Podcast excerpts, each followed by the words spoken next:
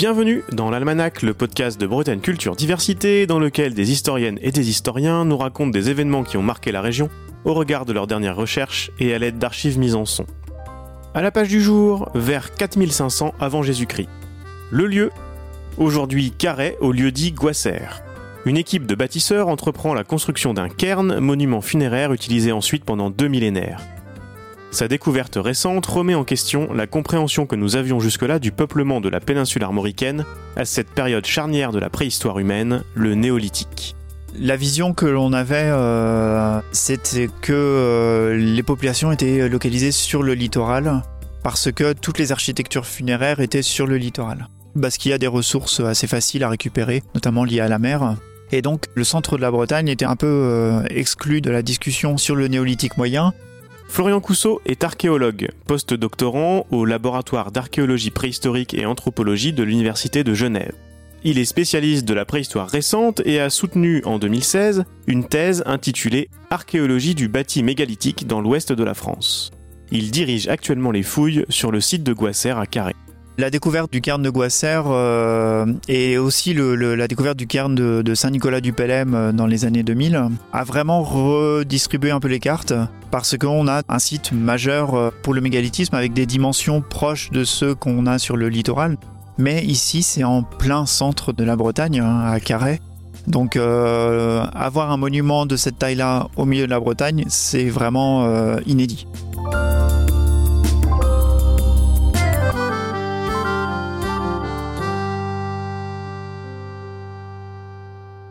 Dans cet épisode, vous allez nous faire visiter les fouilles en cours et nous présenter quelques premiers éléments révélés par le site. Vous allez également nous raconter en quoi ce cairn est quasiment le jumeau d'un des sites les plus connus du mégalithisme de l'ouest de la France, le cairn de Barnenez en baie de Morlaix, et ce que ces similitudes peuvent nous apprendre? Mais tout d'abord, un peu de contexte. Dans une autre page de cet almanach, Grégor Marchand nous avait parlé du mode de vie des derniers chasseurs-cueilleurs et de leurs pratiques funéraires à Téviec, quelques centaines d'années seulement avant la construction de Barnenez et Guasser. On va le voir, les changements sont importants dans ce laps de temps très court. Le néolithique, c'est notamment les débuts de l'agriculture et de l'élevage. Que sait-on de la néolithisation de la péninsule armoricaine?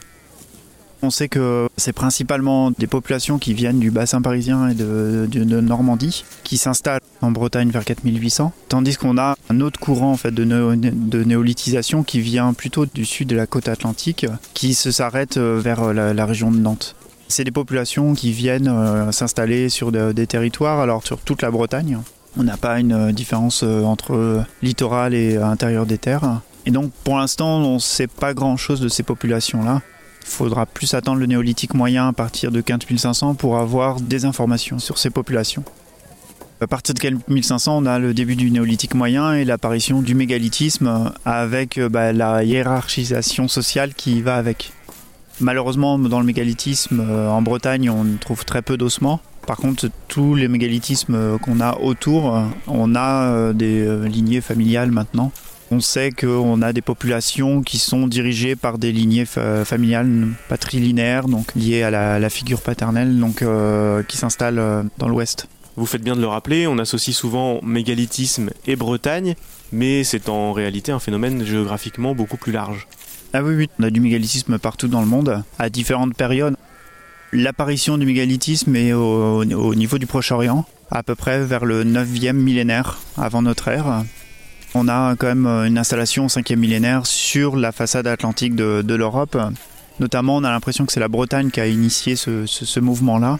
Et on retrouve du mégalithisme en Europe, des îles Orcades au nord de l'Écosse jusqu'en Andalousie.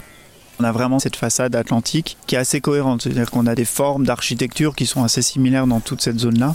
Et puis après, sur des périodes un peu plus récentes, on a du mégalithisme un peu plus à l'intérieur des terres, comme en Suisse, comme aux Pays-Bas. Euh. Donc on a du mégalithisme partout en Europe. Vous avez beaucoup travaillé, je le disais en introduction, sur l'un des sites les plus connus de l'Ouest, le cairn de Barnenez. Comme les autres connus jusqu'à il y a peu, il est donc sur le littoral. Pouvez-vous nous le décrire? C'est un site mégalithique qui se trouve dans la baie de Morlaix, donc dans le nord du Finistère. C'est un site qui est aujourd'hui entouré par l'eau. On a vraiment un site majestueux de par sa, conservation notamment. Hein. Quand il a été découvert, le site était euh, intégralement conservé sur sa hauteur. On a encore des voûtes en encorbellement conservées à l'intérieur. Quand on arrive sur le, monument de Barnenez, hein, qui fait 75 mètres de, long, 15 à 20 mètres de, large, 5 mètres de haut, on arrive par le côté sud, ben on a vraiment la vision sur le monument, la, façon la plus majestueuse de face. Et le site a une implantation qui privilégie cet axe-là. Donc euh, c'est un site qui est tourné vers le sud-est, qui a été construit dans la pente. On l'imagine, il faut des moyens matériels et humains importants pour ériger un monument de ce type. Que connaît-on aujourd'hui des bâtisseurs et des conditions de construction de ce cairn? C'est vraiment un, site qui, même aujourd'hui, impacte fortement le paysage. Et euh, ben, pour construire ce type de monument-là, il faut avoir des bâtisseurs souvent qui sont expérimentés. Il faut pouvoir les rémunérer ou euh, les défrayer en leur donnant euh, la nourriture. Donc ça montre que le commanditaire de ces monuments-là a une très grande richesse. Alors, trouver la richesse de ces commanditaires-là est toujours compliqué, parce qu'on a toujours un manque sur les données, sur les habitats associés à ces monuments-là. Mais là, on sait que ben, euh, dans les environs de Barnenez, il y a euh, une occupation qui a amené une très grande richesse, qui a permis de construire un monument de cette taille-là. Aujourd'hui, on voit une maîtrise technique derrière chaque site mégalithique et on penche vraiment sur le fait qu'on euh, avait peut-être une spécialisation professionnelle de certains individus dans la société on pense qu'il y a des gens qui ne faisaient que bâtir des architectures mégalithiques, ce qui euh, amène une autre conception de, ces sociétés-là, c'est-à-dire que d'autres personnes devaient assurer leur nourriture. On est assez loin de l'image euh, qu'il y avait auparavant des architectures mégalithiques où on disait euh, les gens vont au champ l'été et l'hiver ils construisaient des dolmens. Le site était connu depuis longtemps, il a servi de carrière de pierre et c'est justement pour le protéger que Pierre Roland Gio a commencé à le fouiller en 1954 avant de le restaurer dans les années 60. Vous avez repris les recherches dans le cadre de votre thèse. Pouvez-vous nous retracer ces différentes étapes de la vie scientifique de Barnenez? Pierre Rolangio a fouillé le, site, euh, il a fouillé que les dolmens, c'est-à-dire le couloir et les chambres qui sont à l'intérieur, les sortes de grottes artificielles qu'on a à l'intérieur des monuments euh, funéraires. Et euh, en fait, ce sont les ouvriers de la restauration qui ont dégagé toutes les parois, les façades. Et là, ça a été un changement vraiment méthodologique pour toute la recherche sur les architectures mégalithiques. On s'est rendu compte que bah, il n'y avait pas que des espaces funéraires à l'intérieur, on avait un monument avec des façades et tout, ce qui semble assez logique aujourd'hui, mais à l'époque euh, c'était vraiment novateur. En 1968, il a refait euh, intégralement le plan euh, du site avec les techniques de, l'époque hein, topographiques. En 2011, moi j'ai commencé ma thèse en partie sur le site de, de Et donc, une des, un des développements méthodologiques que j'ai mis en place, c'est d'avoir un relevé numérique 3D de l'ensemble du site. J'ai pu euh, documenter euh, les étapes du chantier, euh, des effets d'ornementation, donc des jeux de couleurs, des jeux de textures qu'on a dans, les, couloirs et dans les chambres. Suite à votre travail à Barnenez et sur quelques autres monuments, vous avez proposé une nouvelle méthode d'étude de ces architectures dans votre thèse. je le rappelle, vous l'avez soutenue en 2016. Euh, vous notiez notamment qu'il faudrait pouvoir l'appliquer à un site jusque-là inconnu et non fouillé, puisque quand on fouille, même si l'on documente minutieusement, cela reste une destruction. Et à peine trois ans plus tard, vous commenciez l'étude de Guasser, ça doit être une opportunité exaltante pour un chercheur. Ah c'est ça, hein, c'est complètement ça. Moi j'ai développé l'archéologie du bâti, c'est une méthode qui est pour euh, d'habitude pour plutôt utilisée pour les châteaux et cathédrales que j'applique sur les cairns tellement c'est grand et tellement c'est monumental. C'est vrai que moi, je, cherchais un site comme ça où je pouvais euh, essayer dès la fouille d'établir ces, euh, sites-là et, euh, cette méthodologie-là. Et du coup, là, le cairn de Guasser est vraiment le, bah, une page blanche. C'est vraiment, vraiment le terme, une page blanche où on a tout à essayer et, et on fait beaucoup de tests méthodologiques sur le site. À l'inverse de Barnenez, c'est un site qui n'est connu que depuis les années 80 il a été identifié pour de bon comme architecture mégalithique en 2019, après notamment des prospections magnétiques et des sondages. Pourquoi êtes venu voir? Moi, je suis venu sur ce site-là parce qu'il y avait énormément d'indices qui laissaient euh, euh, imaginer que le site était euh, une architecture mégalithique, et notamment des points de correspondance avec Barnenez. Le site est installé dans la pente, comme le cairn de Barnenez, et vers le sud-est. Et au niveau des dimensions, On a des dimensions similaires. hein. Le cairn de Bardonnaise avant sa fouille, donc c'était euh, une butte euh, également, une butte qui faisait 100 mètres de long. Et euh, maintenant le, monument il fait 75 mètres. À Goisser, euh, on a une butte qui fait 120 mètres de long. Et j'estime que le, le cairn doit faire à peu près 90 mètres de long.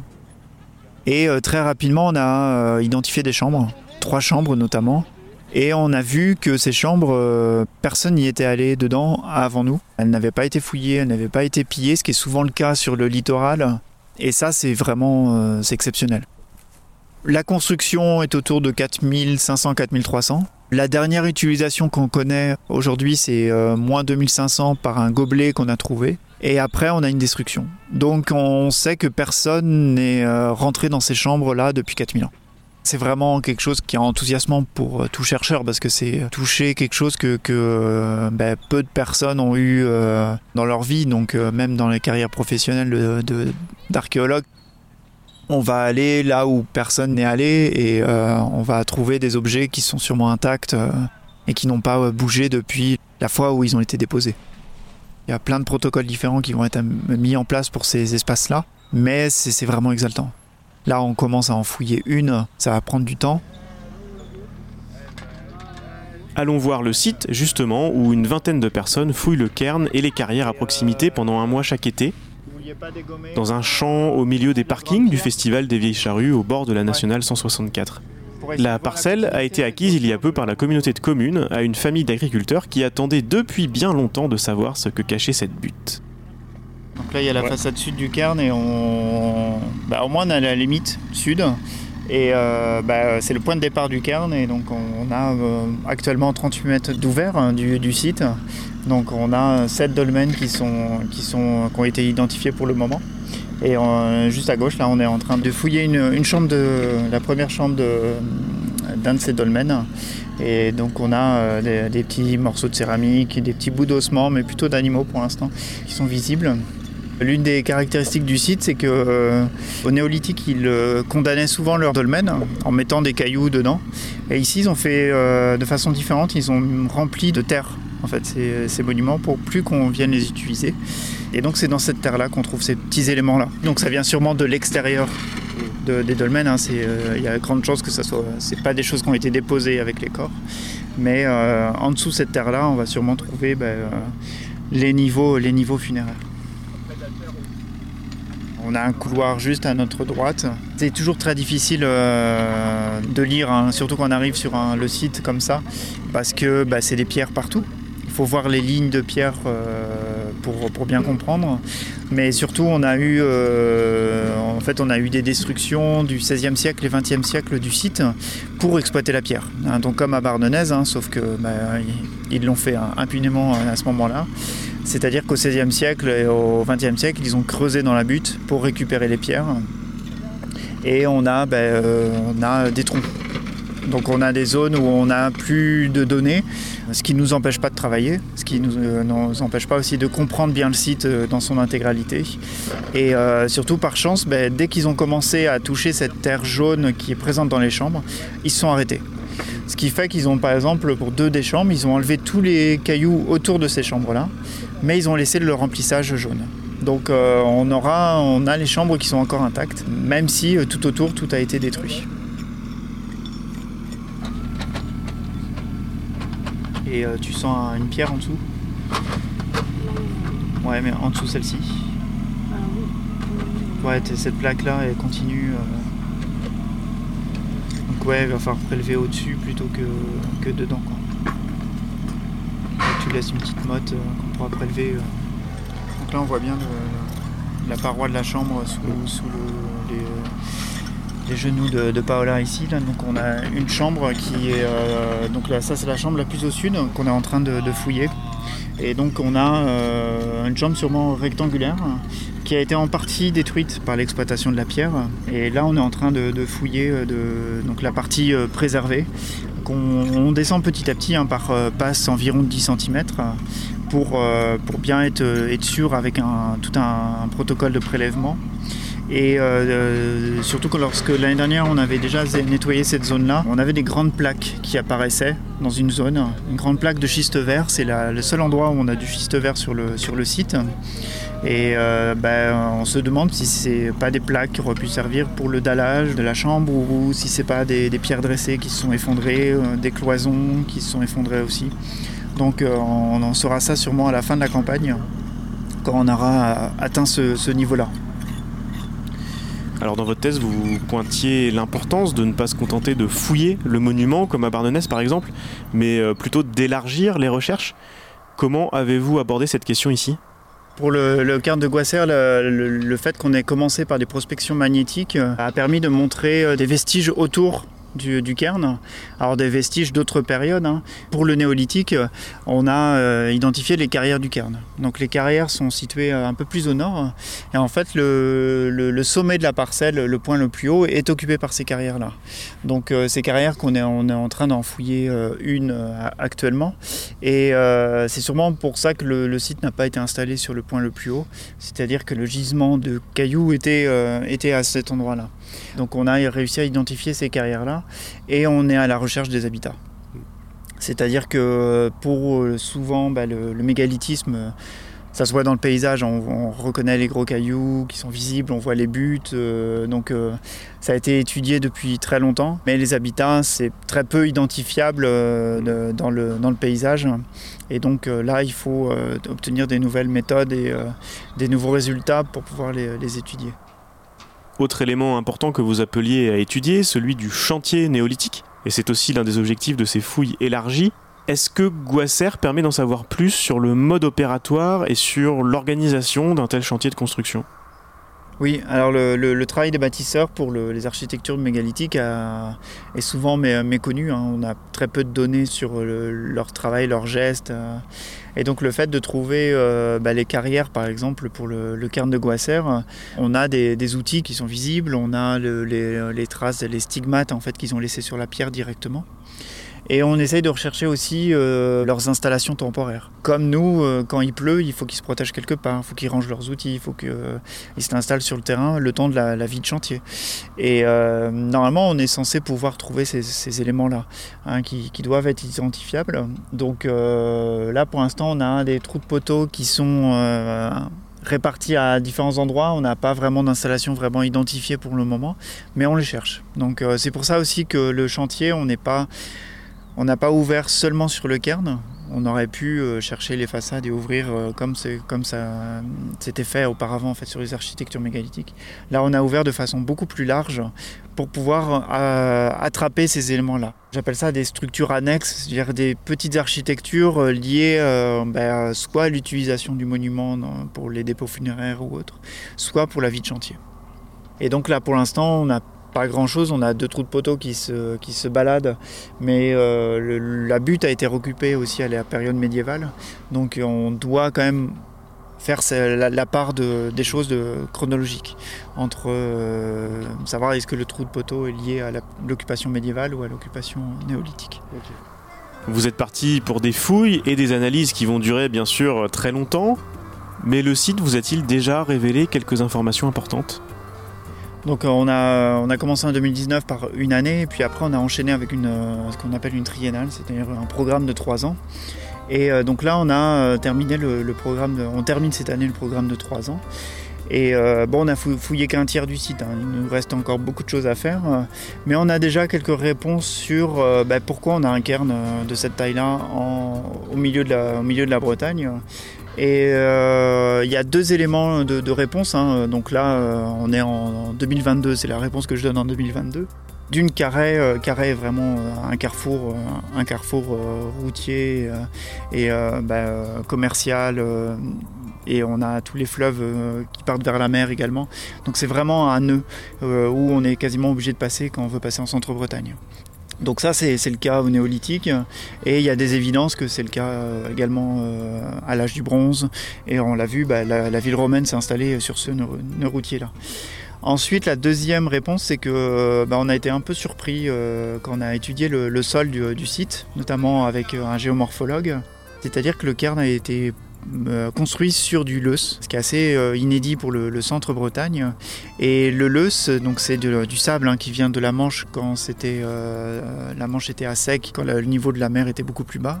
En fait, c'est du sable comme on a aujourd'hui du sable du Sahara qui arrive. À l'époque, c'était du sable de la Manche qui arrivait, qui se déposait ici.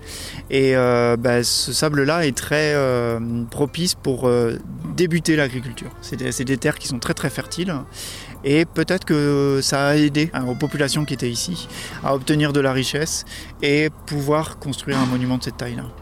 Un endroit qui est vraiment propice pour commencer l'agriculture et qui peut amener des, très, très bonnes récoltes. Je pense qu'on a sûrement une, une lignée euh, familiale qui a été dans, dans cette, dans cette région-là, qui a obtenu la richesse sur, ce, sur ces récoltes-là et qui a construit ce, ce cairn-là. Donc euh, après, est-ce que les dolmens, euh, chaque dolmen correspond à une famille? Est-ce que ça on le sera Peut-être, peut-être pas. Tout dépend de euh, la, préservation de l'ADN dans, les chambres. L'Almanach est une série produite par Bretagne Culture Diversité, proposée et réalisée par Antoine Gouritin. La musique originale est de Jeff Alluin. Retrouvez les références bibliographiques et sonores ainsi que les autres épisodes sur le site BCDia et abonnez-vous dans votre application de podcast favorite pour ne pas rater les prochaines publications.